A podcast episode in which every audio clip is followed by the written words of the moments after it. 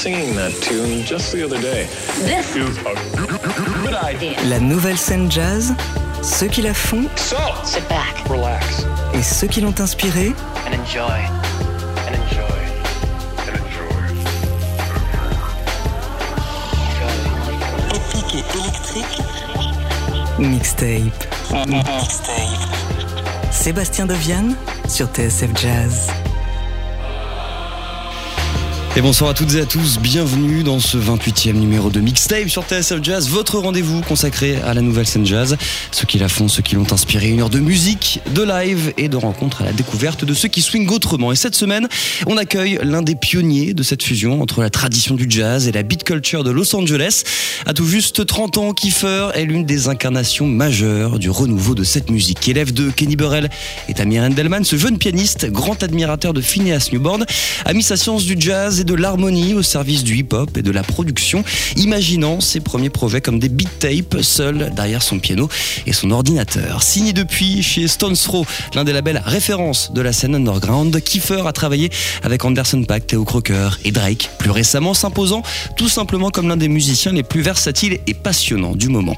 De passage en France à l'occasion d'une tournée européenne pour la sortie de son nouvel album It's OK Be You, Kiefer nous fait le plaisir d'être avec nous dans les studios de TSF Jazz pour cette 28e de mixtape. Il a bien sûr apporté sa playlist que nous allons découvrir tout au long de cette émission. Mais avant ça, le voici sur notre scène accompagné par Miles Martin à la batterie. Les voici pour commencer avec Most Beautiful Girl.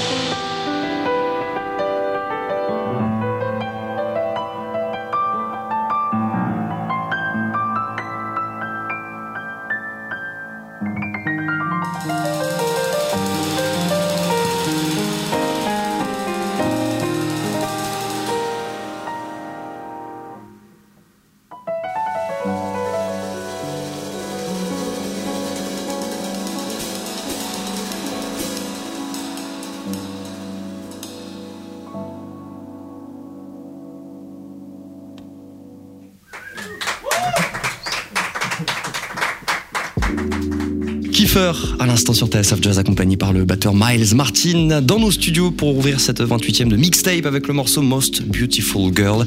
Merci beaucoup d'être avec nous, euh, Kiefer. Thank you so much for being Thank you here, so man. much. Appreciate it. T'es en France donc à l'occasion euh, de la sortie de ton nouvel album It's Okay Be You. On va bien évidemment revenir sur la création de ce projet tout au long de cette émission.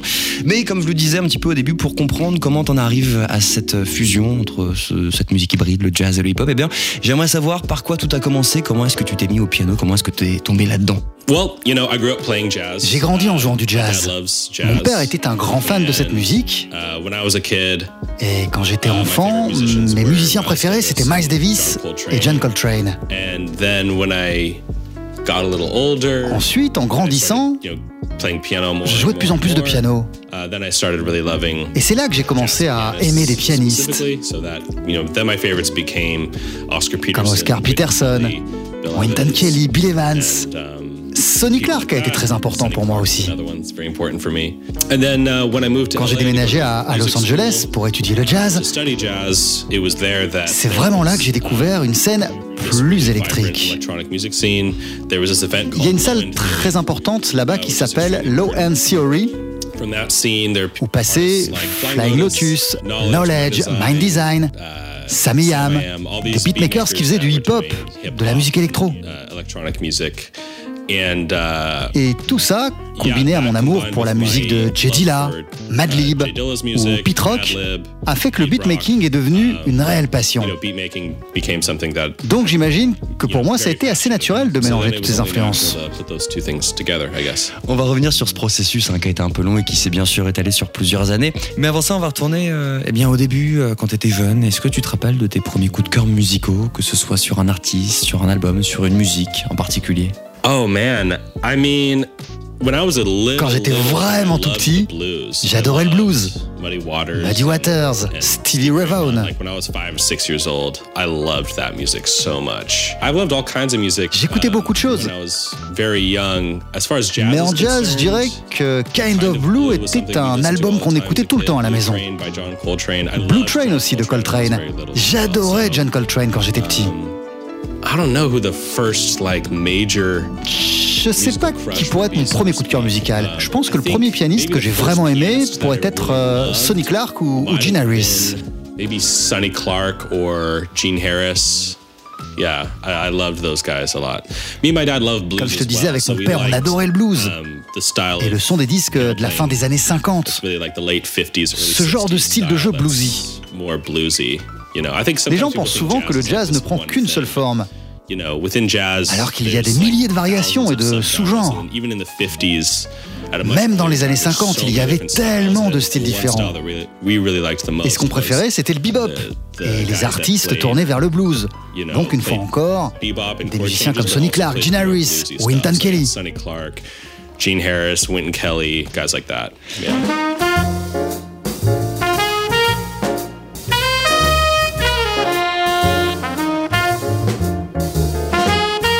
Mixtape sur TSF Jazz. Ah, tu l'as dit, ton père était musicien, ton père était fan de, de jazz. J'imagine qu'il t'a emmené à, à des concerts. C'était quoi tes premiers souvenirs de scène? Yeah, I remember the first like real jazz. Je me rappelle le premier concert où il m'a emmené, c'était à San Diego. Il y a ce club qui s'appelle le Dizzy's. all-ages venue. 'Cause everywhere else you had to be 21. qui est en fait le seul où tous les âges sont admis. Dans les autres salles, il fallait avoir And 21 so ans. C'est souvent comme ça 12 aux or 13, I États-Unis. Ça craint, mais c'est comme ça. little older, 13 or 14, but went to, like, my first, Et je me souviens, j'avais jazz 12 ou 13 ans, et on est allé voir Gilbert Castellanos, un trompettiste très important dans le sud de la Californie. À San Diego, c'est l'un des chefs de file de la scène jazz locale. À quoi ça ressemblait pour toi la scène de San Diego quand t'avais 15-16 ans, que tu commençais à jouer, que t'essayais euh, d'aller en club? Parce que j'ai plein de musiciens qui me racontent dans cette émission qu'ils essayaient toujours de se faufiler euh, dans des salles de concert où ils étaient trop jeunes pour rentrer. Comment ça s'est passé pour toi? Est-ce que, eh bien, il y a- est-ce que tu avais des spots pour aller voir des, des concerts et des musiciens? San Diego's a very, it's a very small scene, but it's a very good. À San Diego, on a une petite scène, mais le niveau you est excellent. At the time, there may have been. À mon époque, il 20 devait y avoir 30 peut-être really, like, 20 ou 30 très bons musiciens. players, Which is very small. Ce qui n'est pas compared to grand-chose comparé à Los Angeles où je vis aujourd'hui, ou même à New. York. Um, Il n'y a pas non plus énormément d'événements, mais du coup, ça rend cette scène très accessible. C'était assez simple pour moi d'aller demander à tel ou tel musicien de me donner des cours. Donc j'ai pu étudier avec Charles McPherson par exemple, qui est une légende là-bas.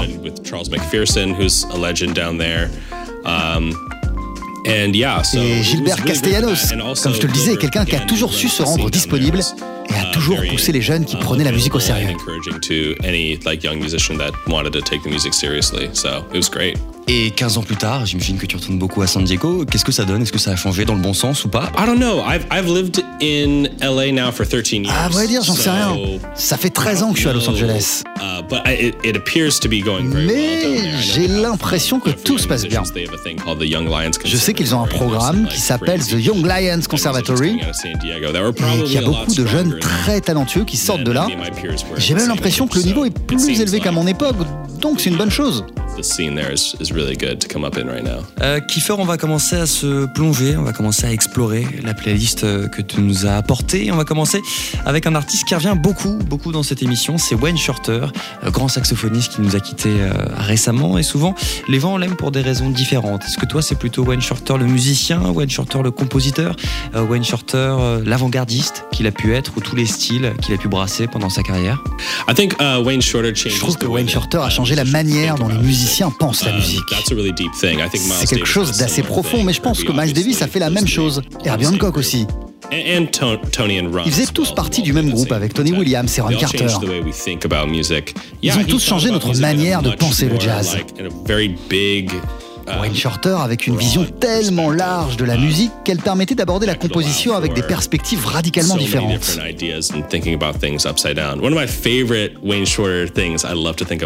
Il y a ce solo que j'adore de Wayne sur la chanson Asia de Steely Dan. Asia, the Steely Dan song, Asia.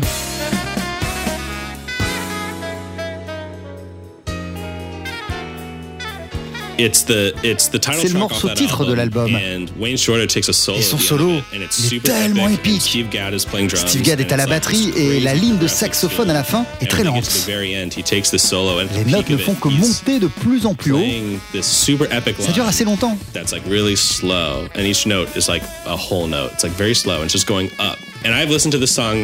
J'ai dû écouter près de 200 fois jusqu'à ce qu'un jour quelqu'un me dise Tu sais, il ne fait que jouer une gamme majeure. J'ai trouvé ça tellement cool parce que ça sonne tellement différemment.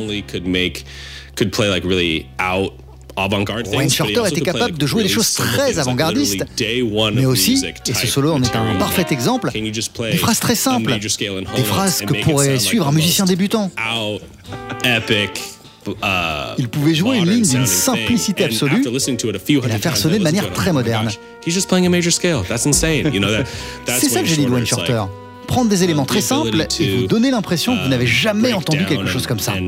Put back together really simple elements into something that you've never, you feel like you've never heard it before. Yeah.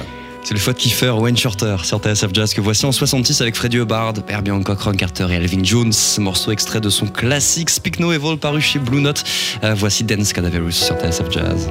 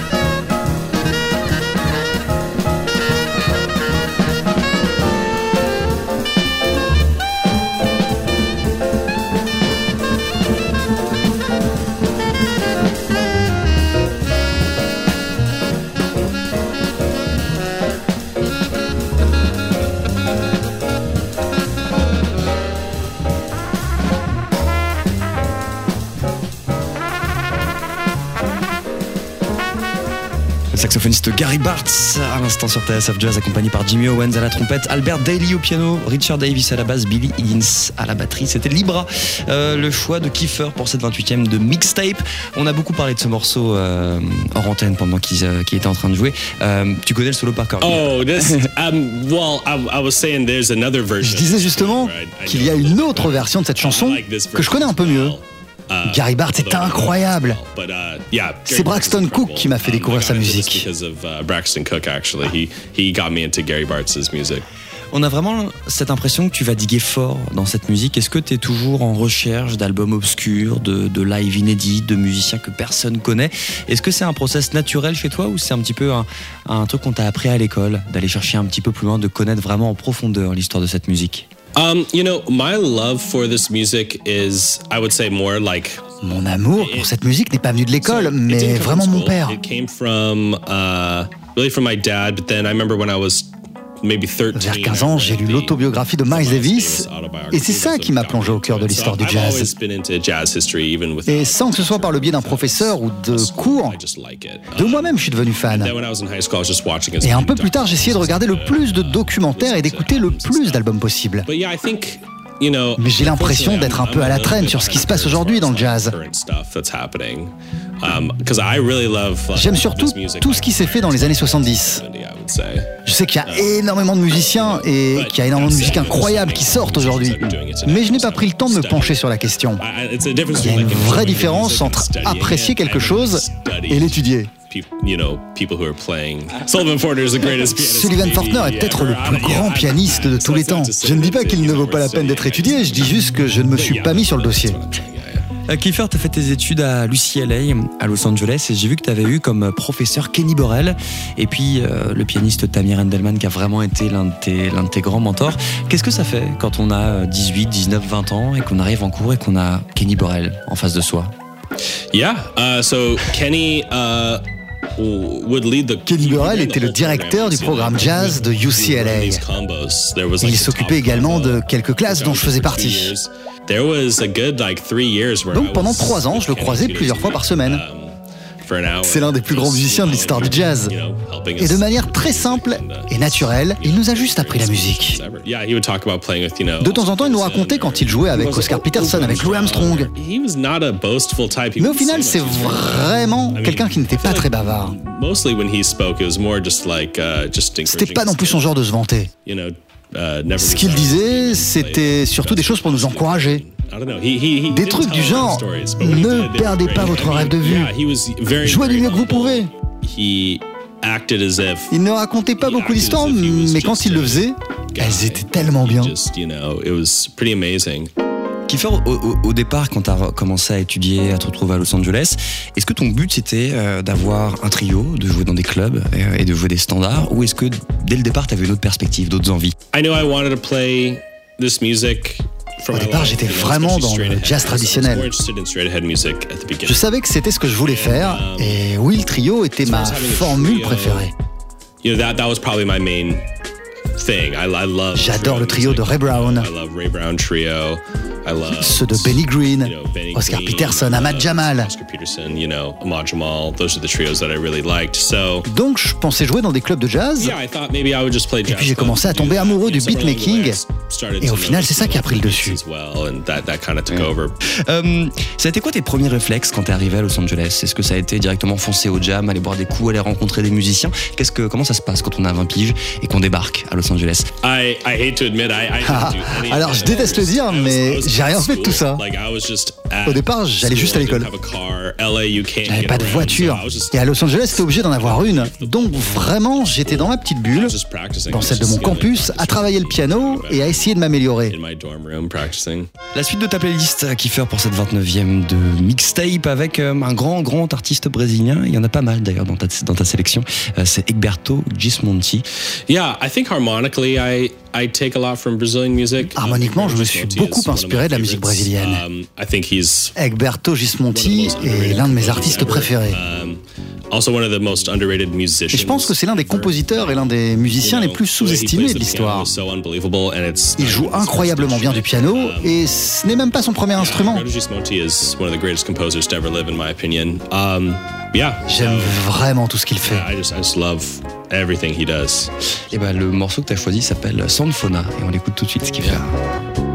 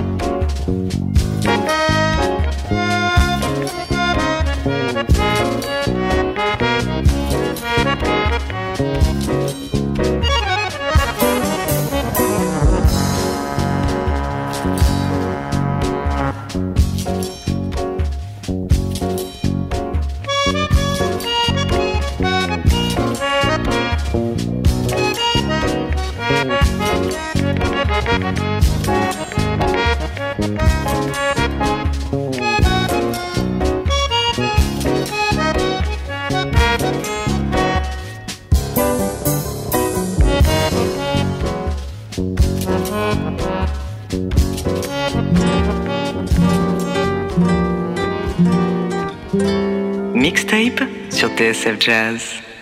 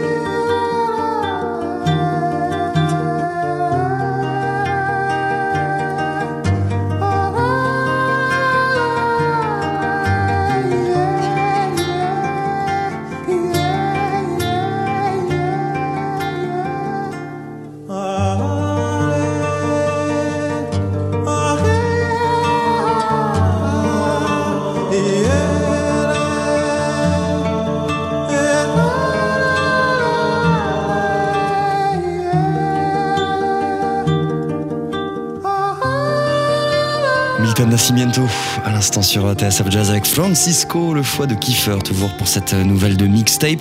What a song! What a song. Oh yeah, it's incredible.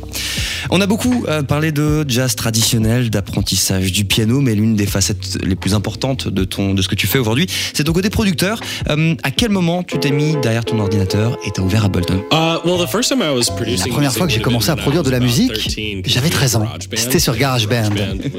Mais à l'époque, ça venait de sortir. Uh, c'est là que j'ai fait mes premiers morceaux. Et je l'ai publié sur ma page MySpace. And uh, yeah, I was making songs and putting them on the internet, and then. Uh, but I didn't really get into beat making Mais je ne me suis pas vraiment mis au beatmaking avant mes 22 ans. C'est à partir de là que j'ai travaillé ça de manière plus régulière quasiment tous les jours. I started doing it almost every day. And then when I graduated school, when I was 23, 24, that's when I started doing it every day. Est-ce que tu avais des, des, références ou en tout cas des, um, des, des grandes sources d'inspiration pour la direction que tu étais en train de prendre? Yeah, I think the main Mes plus grandes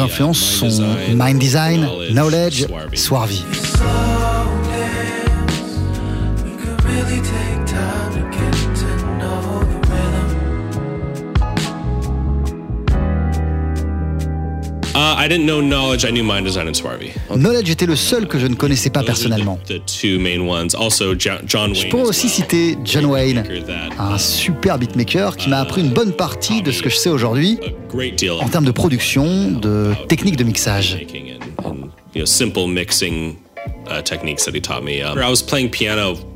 En fait, je faisais des parties de piano sur des morceaux de Mind Design, et à un moment, je me suis dit que j'aimerais bien faire mes propres beats. Oh, Est-ce que tu étais un peu le pianiste euh, attitré de cette scène-là? Euh, tous ces musiciens, tous ces producteurs se disaient Tiens, t'inquiète, on va appeler Kiefer, il, va faire la partie de piano. Sur cette scène, je n'étais pas le seul pianiste, mais j'étais l'un des plus demandés, c'est sûr. Yeah, keyboard players for that scene. Ton premier disque, Kicking It Alone, c'était paru en 2017. Euh, à quel moment tu t'es dit ça y est, j'ai ce qu'il faut et en fait on va en faire un album? Pour mon premier album, je dois tout à mon ami Swarvy. Uh, je n'étais pas en train d'essayer de faire un album. Je m'amusais à poster ma musique sur SoundCloud, mais c'est vrai qu'au final, je commençais à avoir pas mal de chansons en stock. Je lui ai fait écouter un jour, et c'est lui qui m'a dit que je devrais en faire quelque chose. Et je l'ai fait. Et alors quoi, t'avais 200 euh, morceaux, et puis t'en as pioché quelques-uns, et t'as fait un disque. J'avais quasiment 200 beats en stock, il y en a 9 que j'aimais particulièrement, qu'on finit sur mon album. Tout était déjà posté en ligne et Swarvy m'a dit enlève-les, fais un CD, mets-les sur Spotify et personne ne verra rien. Ils penseront que c'est ton premier album. Et ça a marché. And it worked.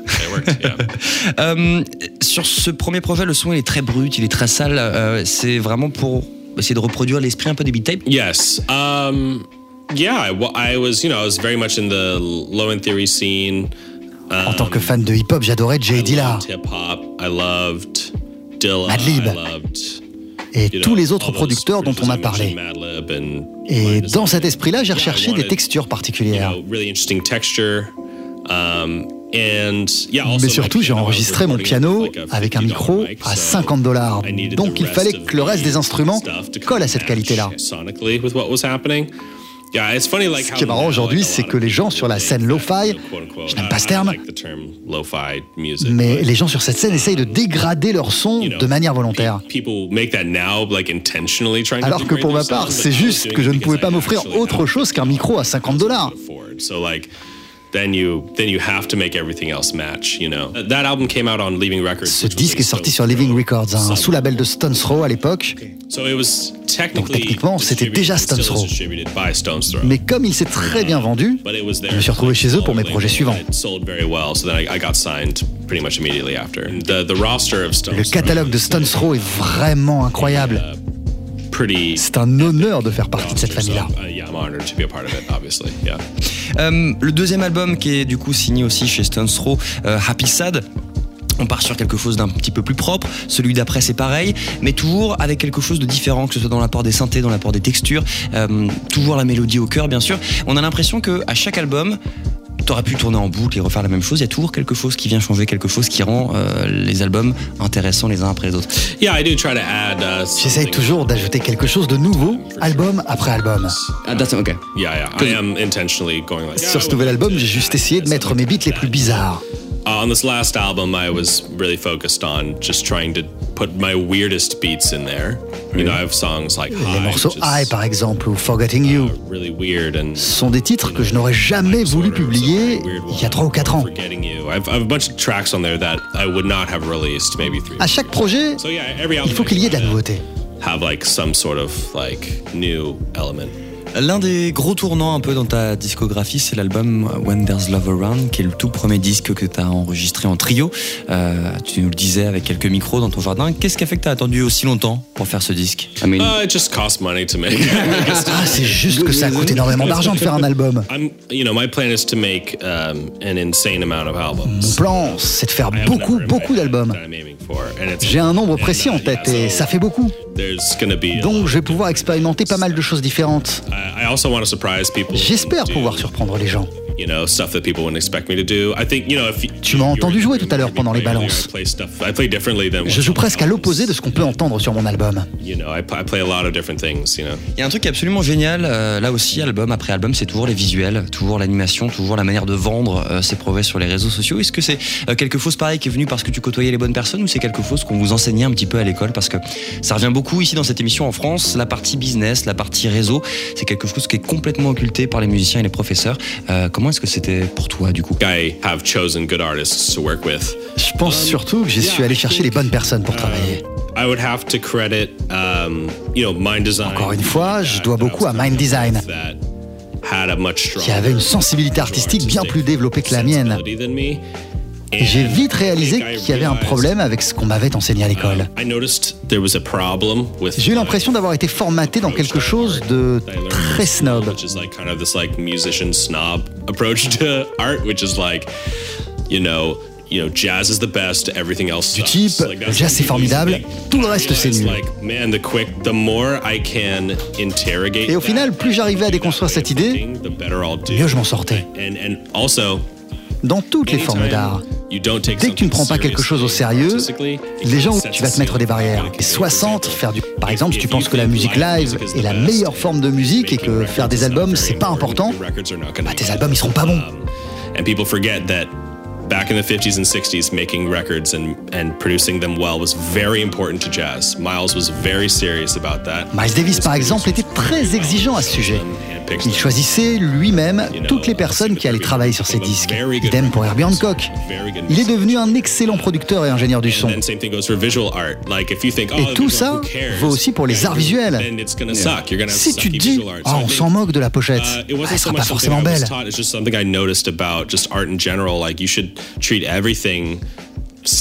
Donc je pense qu'il faut faire tout cela de manière sérieuse et respectueuse.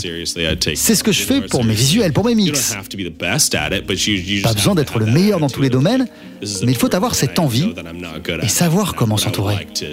Like to have this be good. And then you find good artists to do the job for you and you don't tell them what to do. Est-ce que tu penses que c'est quelque chose qui est propre au jazz et aussi sur la nouvelle génération, dans le, dans le sens où non, moi je fais de la musique, c'est tout, et puis le reste c'est- pas pour moi Visual art is extremely important to the history of jazz. I would say. Les visuels sont essentiels dans l'histoire du jazz. Quand on regarde toutes les pochettes Blue Note, Alfred Lyon a choisi les meilleures photos. Les Les designs, les choix de police, la disposition des photos, les couleurs. Ou regardez la pochette de Beaches Brew de Miles. Les gens oublient que l'art de faire un disque est intimement lié aux arts visuels. with visual art. Uh, that's a big part of it. Il y a tellement de pochettes que je peux voir dans ma tête. Cool Strutting de Sonny Clark, par exemple. Je vois très bien les talons hauts, les pieds de cette femme. La photo est dingue. Il y a un livre qui s'appelle Jazz Covers, avec plein de pochettes d'albums, et dès que je dois sortir un disque, je vais le feuilleter pour trouver des idées. Mixtape sur TSF Jazz.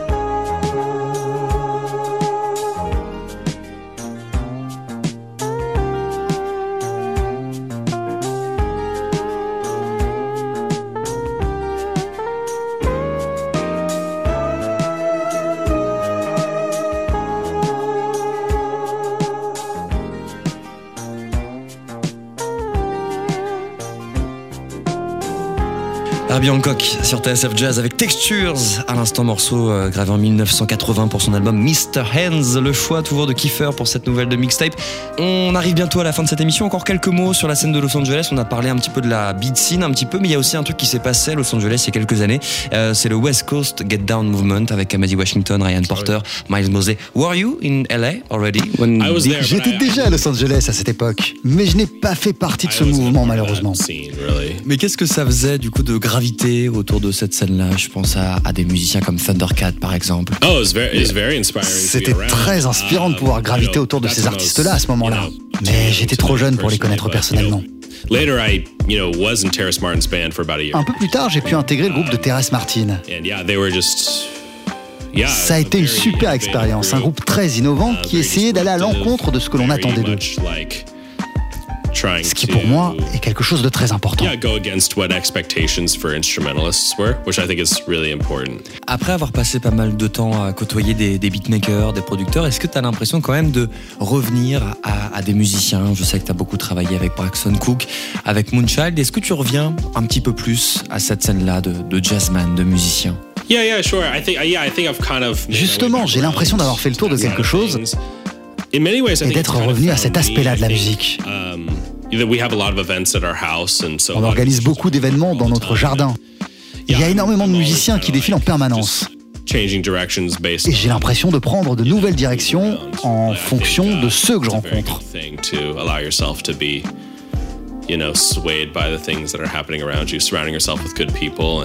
And you know. Ce serait qui les, les, les deux trois noms euh, qu'on connaît pas encore et qu'on verra peut-être apparaître en France dans quelques années qui jouent en ce moment à Los Angeles? Dude, there's this horn player named Il y a ce saxophoniste qu'on appelle Cosmo Lieberman. Unbelievable, dude. Okay. Unbelievable. Qui est tout simplement um, incroyable. Incroyable. Then, uh, he's like 17. Et il n'a que 17 ans. C'est dingue.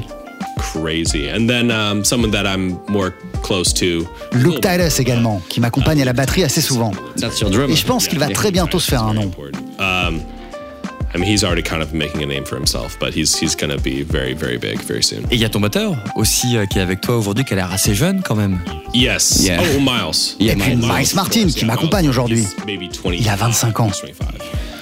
Et comment vous êtes euh, rencontrés? Uh, Miles, everyone's trying to play with Miles. Tout le monde essaie de jouer avec lui en ce moment. Uh, il fait du hip-hop, du jazz traditionnel. Il a un groupe de rap qui s'appelle Young Men que j'adore. Rap, you know, he has a rap group called Young Men, uh, which is fantastic. Uh, C'est vraiment un batteur génial. Truly amazing, yeah. Euh, on arrive à bientôt à la fin de cette émission. qui fait dernier morceau de ta sélection, euh, un titre de Don Blackman. Euh, le morceau s'appelle Holding You, Loving You, et on l'écoute tout de suite sur TSF Jazz.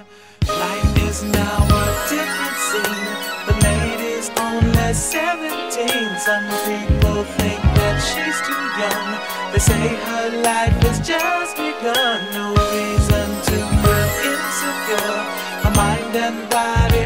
so pure. I'd love to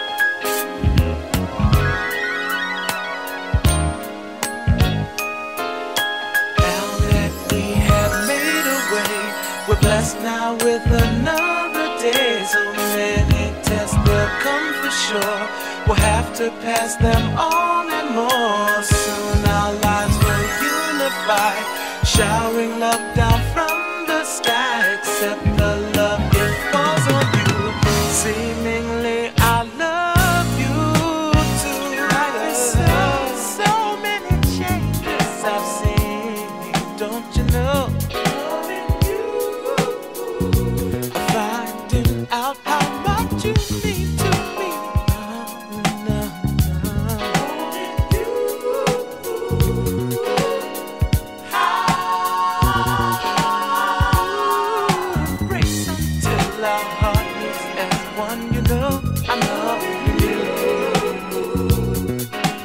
Blackman sur TSF Jazz à la fin des années 70 avec Holding You, Loving You, l'ultime choix de Kiefer pour clore cette émission ici à TSF Jazz. Thank you so much, man, for stopping by. Thanks. Real pleasure to have you here. Um, see you around and uh, have a good show in Paris, right? Thanks so much. On va clore cette émission avec euh, un deuxième live dans nos studios. Kiefer accompagné par Miles Martin au, à la batterie. Euh, voici Dreamer sur TSF Jazz, extrait de son tout dernier album It's Okay Be You, paru euh, sur le label Stone's Throw. Un grand merci à Robin Dissoubret, Alexandre Viskis à la sonorisation, merci à Camden Peters, merci à Manon Brimo à la vidéo et bien sûr merci à vous de nous avoir suivis. On se quitte donc avec du live. Voici Kiefer et Dreamer sur TSF Jazz. We gotta slow it down with the bebop and speed it up electronic. Mixtape en live.